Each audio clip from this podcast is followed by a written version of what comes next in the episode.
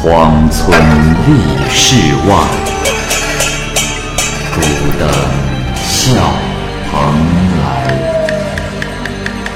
雁作人间雨，旷世岂了斋？鬼怪胡银娥，休当孤望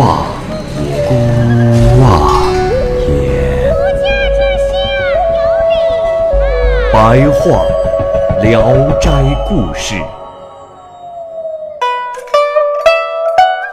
《聊斋故事》之白秋恋，蚂蚁播讲。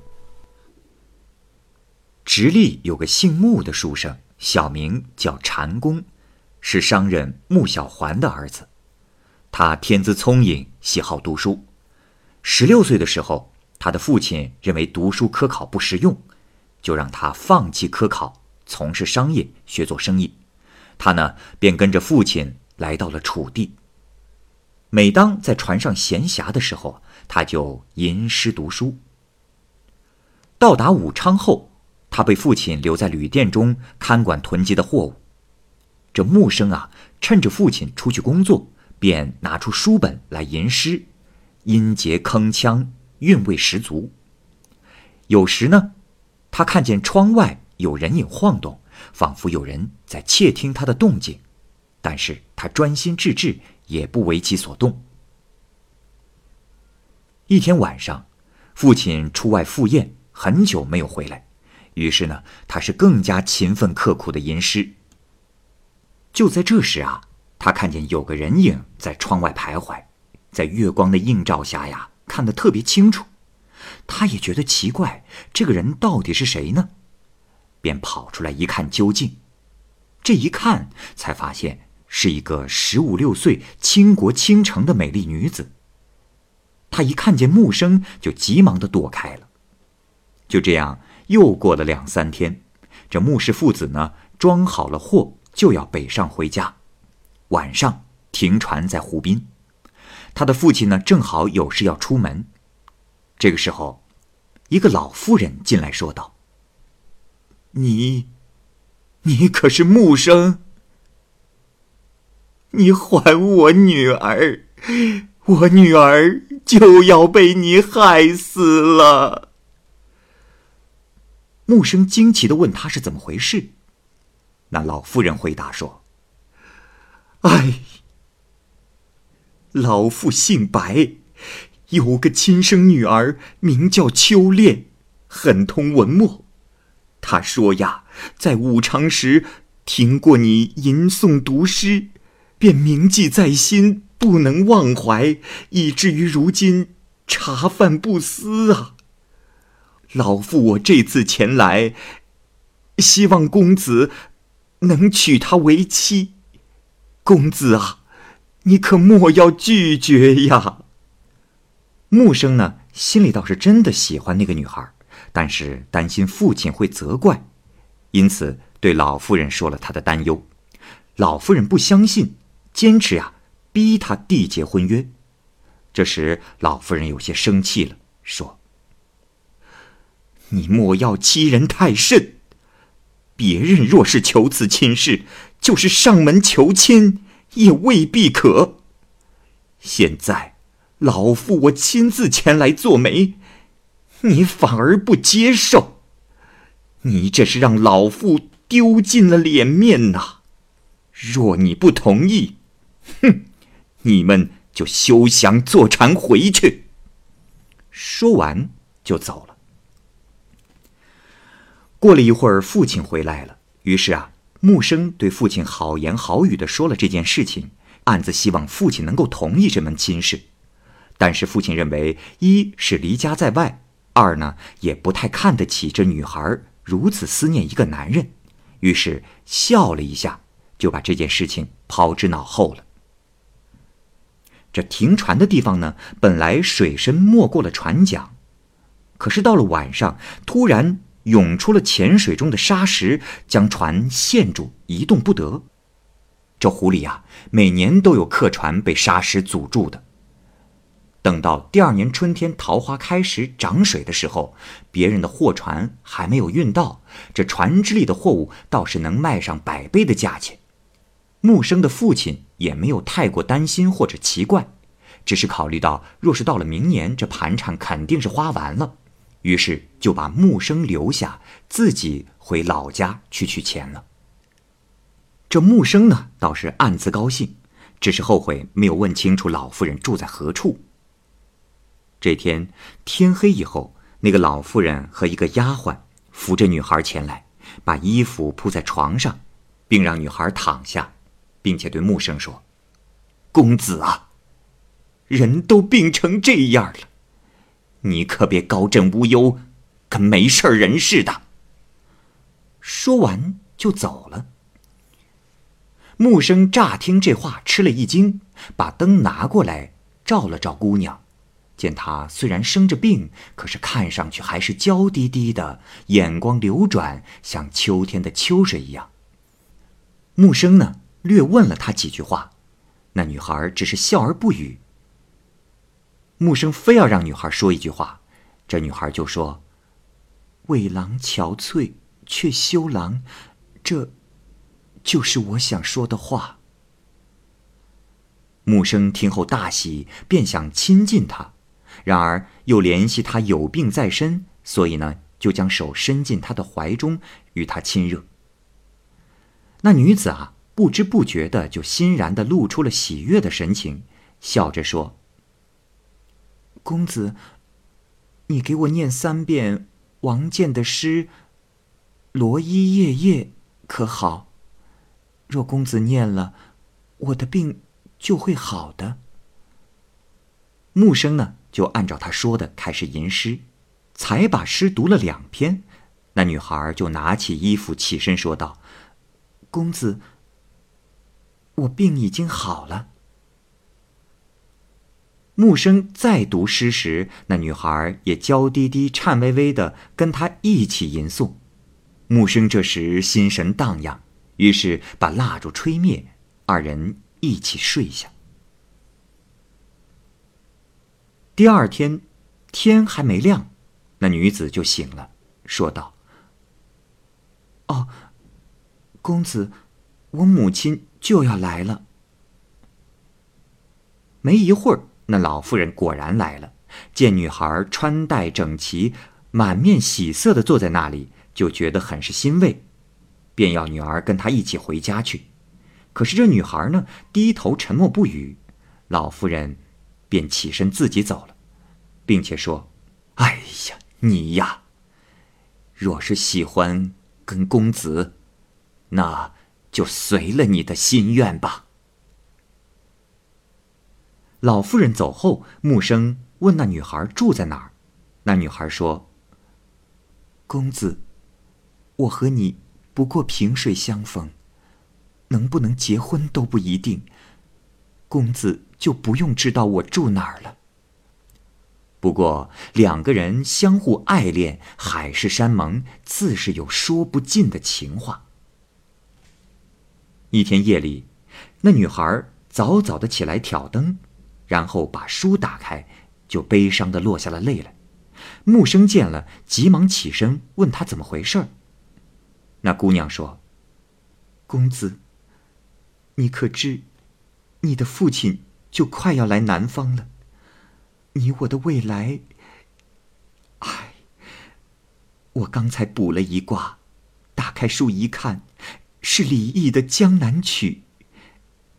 此诗的意思太不吉利呀。”木生就安慰他说：“啊，娘子，我看是你多虑了。”那第一句“嫁得瞿塘古”，可是非常好的兆头啊，哪会有什么不吉利的呢？那女孩于是稍微的高兴了一点起身告别道：“公子，你我还是暂时分手吧。白天许多人会来对你我指指点点的。”这木生啊，抓住他的胳膊，不肯放他走，哽咽着说道。啊，娘子，你是真要走啊？娘子，若是我爹应允了这门婚事，我可到哪里去找你呀？”那女孩说：“公子莫担心，我会经常叫人去打探，同意与否，我都会知晓的。”木生想送她下船，这女孩啊竭力推辞，一眨眼就不见了。没过多久，木生的父亲果然到了。木生呢向父亲诉说了他的真情实感。父亲怀疑他招来了妓女，非常生气的责骂他。父亲又仔细的检查了船舱里的货物，并没有减少，也就不再责怪了。一天晚上，父亲不在船上。那女孩忽然又来了，二人依依不舍，依然是毫无办法。女孩说：“唉，成败自有天定，先图眼前的快乐吧。我再留你两个月，然后商量该怎么办。”临别时，两个人约定啊，以后约会的暗号就是吟诗。从此，每当父亲外出，木生就高声吟诗，那女孩便会前来。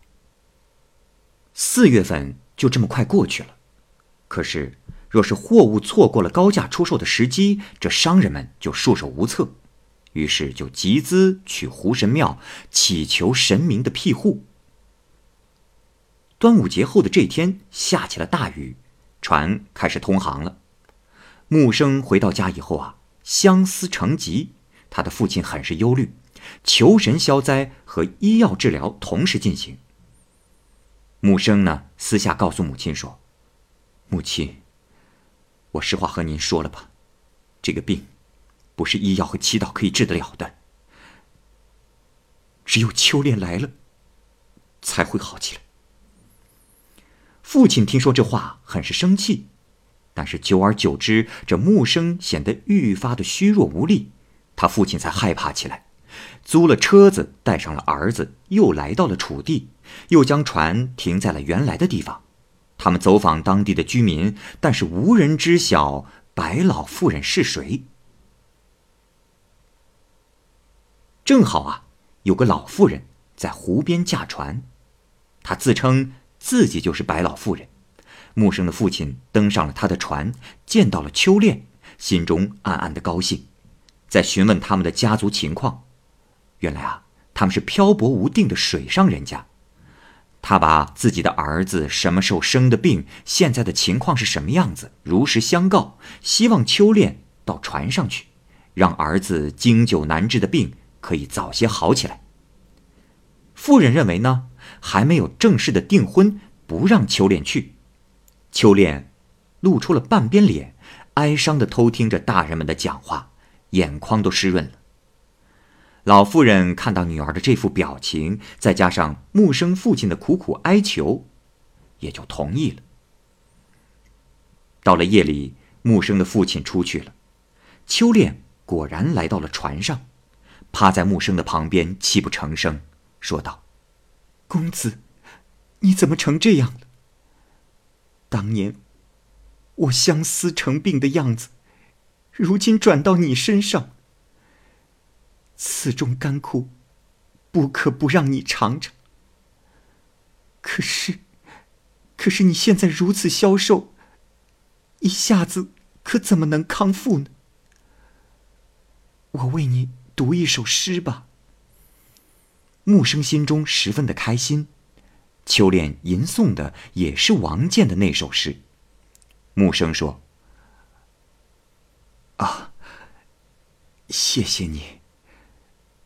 这首诗吟诵的是你的心事，怎么可能对我们两个都有效呢？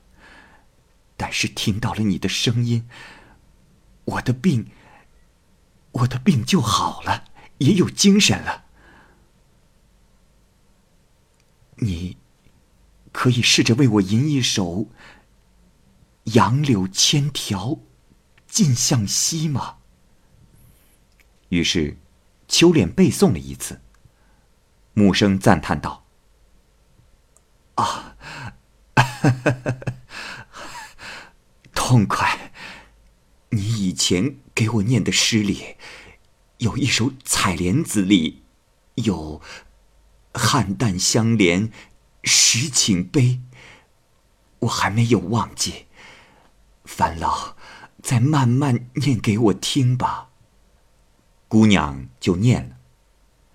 这诗还没有念完，木生就从床上一跃而起，说道：“啊，小生我听到娘子的声音。”这什么病都会好起来的。于是高兴的把姑娘抱在怀里，好像病全都好了似的。又过了一阵儿，问姑娘：“啊，娘子，我的父亲跟你母亲是怎么说的？咱们俩的婚事到底商量好了没有？”秋恋呢，已经看出了木生父亲的意思，就直言告诉木生说：“你的父亲并没有答应。”过了一会儿。这秋恋就走了。木生的父亲回来，看见木生的大病初愈，很是欢喜，便安慰他说道：“呃，儿啊，那女孩虽然是好，然而她小时候以卖唱为生，且不说她身份卑贱，恐怕不一定贞洁呀。”木生听了不说话。这父亲出去之后啊。秋莲就又回来了，木生把父亲的意思告诉了他。秋莲说道：“公子，我已经看得很清楚了。这天下的事情，你越着急，他就离你越远；你越想迎合，他就越会拒绝你。我们应该想法子说服你爹，反过来让他做主。”木生就问他有什么样的计策。秋莲说：“，经商的人都想谋取利益。我有办法知道物价。刚才我看了货仓的货物，并没有什么利可图。你且回去和你的父亲说，把某种货物囤积起来，就可获利三倍。你可和父亲说，等你们回家后。”如果我说的话应验了，就让我做你们家的媳妇。你再来的时候，你已十八，我已十七，自然有相好的日子，还有什么可忧虑的呢？木生将秋恋说的物价告诉了父亲，可是他的父亲并不是很相信，只是拿出剩余资金的一半，照秋恋说的去做了。等到回家一看。自己买的货物亏了大本，幸亏是拿了一半的资金，听了秋恋的主意，赚了一大笔钱，两笔账就大概扯平了。从此，他便信服了秋恋的神明。木生呢，更是在父亲面前夸耀秋恋，说秋恋说能让家庭富裕起来。他的父亲又筹集了资金南下了。木生的父亲到了湖中，没有见到白老妇人。一段时间之后，这才看见了白老妇人在柳下把船靠定，木生的父亲便送去了聘礼。白老妇人啊，全都不肯接受，只是选了个好日子，就把女儿送了过来。木生的父亲呢，又租了条船，为儿子举行了婚礼。秋恋让木生的父亲再往南去，把要买的货物全部登记在簿籍上，交给了他。老妇人于是邀请木生住到他的船上去。三个月后，这木生的父亲回来了，货物运到楚地，价格已经涨了好几倍。要回老家的时候，秋恋要求带点湖水回去。回家后呢，每顿饭都要往里面放一点，就像是放醋和酱油一样。此后，每次木生的父亲到南方回来的时候，都要给他带几坛湖水。四年之后，木生和秋恋的儿子出生。一天，他哭着说想要回家去，木生的父亲便带着儿子和儿媳一起来到了楚地。到了湖中，没有找到老妇人。秋恋敲打船舷呼唤母亲，脸色大变，极度的惊慌。他让木生沿着湖边打听，正好碰到了一个钓鲟鱼的人，钓上了一条白鳍豚。木生走近一看，原来这个庞然大物长得和人没有什么两样。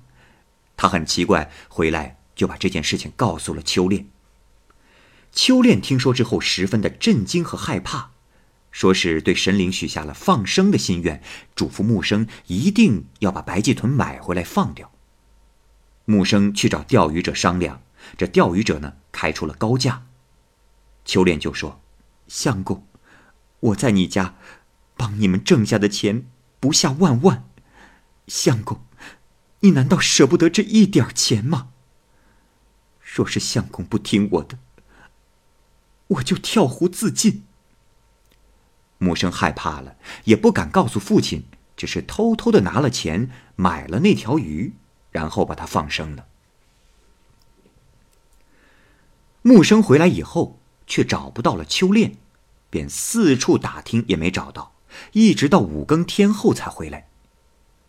木生问道：“娘子，你这是去哪儿了？”秋莲说：“啊，相公，我……我去我母亲那里了。”木生问道：“哦，岳母大人在哪儿？”秋莲害羞的说：“相公。”如今，我不得不告诉你实情了。相公今天买了放生的那条鱼，就是我的母亲。以前在洞庭湖时，龙君命令他管理行旅商客。近来，那宫中要挑选嫔妃，一些闲人向龙君进言，说我长得好看。龙君听了。就命令我母亲将我交出去。我母亲将实情禀告了龙君，龙君并不听我母亲的解释，将他流放到南坡，他快被饿死了，所以才遭受了前面的灾难。虽然如今灾祸已经摆脱，但是惩罚却没有免除。相公，你若是真的爱我，请你。代我向真君祈求，希望真君可以免除我母亲的惩罚。若你嫌弃我是鱼类，而你是人类的话，我就把儿子还给你，我自己去求。那龙宫的生活，未必不比你家好上一百倍。木生吃一大惊，怕自己见不到真君。秋莲就说：“啊，相公不必多虑，明天未时，真君自会前来。若是相公看见一个跛道士，就赶紧向他下拜，即使他下了水，相公也要跟下去。真君喜欢文士，他肯定会对你我的遭遇表示同情，而答应相公你的要求的。”说完，他又拿出一块鱼腹灵来说道：“若是真君问你有何事所求，你就拿出这样东西，求他在上面写个免字。”木生照了秋练的说法去等候真君，果然有一个道士跛着脚走了过来，木生便跑过去，在他面前下跪参拜。道士急忙走开，木生就紧随其后。道士把拐杖扔进了水中，自己跳了下去。那木生竟然也跟着跳了下去。原来，那拐杖并不是拐杖，而是一艘船。木生又向他下拜。道士问道：“哎呀，我说你这书上，可有什么事啊？”木生连忙把那块鱼腹灵取了出来，求他写字。道士展开一看，说道：“嗯，这是白鳍豚的翅膀。公子是哪里捡到的？”木生不敢隐瞒，详细的陈述了事情的经过。道士笑道：“ 这龙王倒也是风流，可又如何？”能巧取豪夺，荒淫无度呢？罢了，待本君帮你。他便取出了笔，草写了一个“免”字。这字啊，长得像一个符咒，然后呢，将船划到了岸边，让木生下去。只见那道士踏杖在水中行走，一下子就消失得无影无踪了。木生回到船上，秋恋高兴极了，只是嘱咐木生不要告诉他父母这些事情。他们回到家两三年后，木生的父亲又到了南方去了，而且几个月都不回来。这家中的湖水已经全部用光了，等了很久也不见木生的父亲回来。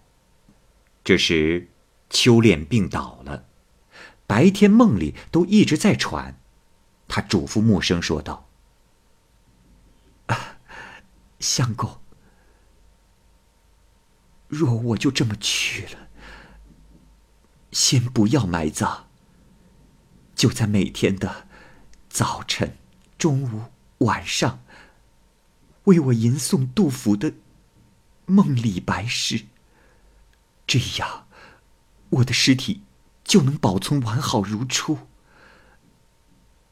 等到湖水来了以后，就倒进盆里，关上门，把我的衣服解开，将我抱到盆里，放在水中，我就能活过来。秋恋喘了几天的气，然后就气绝身亡了。半个月后，木生的父亲回来了，木生赶忙像秋恋教的那样，把他浸泡在湖水中。过了一个多时辰，这秋恋就苏醒了过来。从这以后，秋恋常常想到南方去。后来木生的父亲死了，木生就顺从了秋恋的心愿，举家迁到了楚地。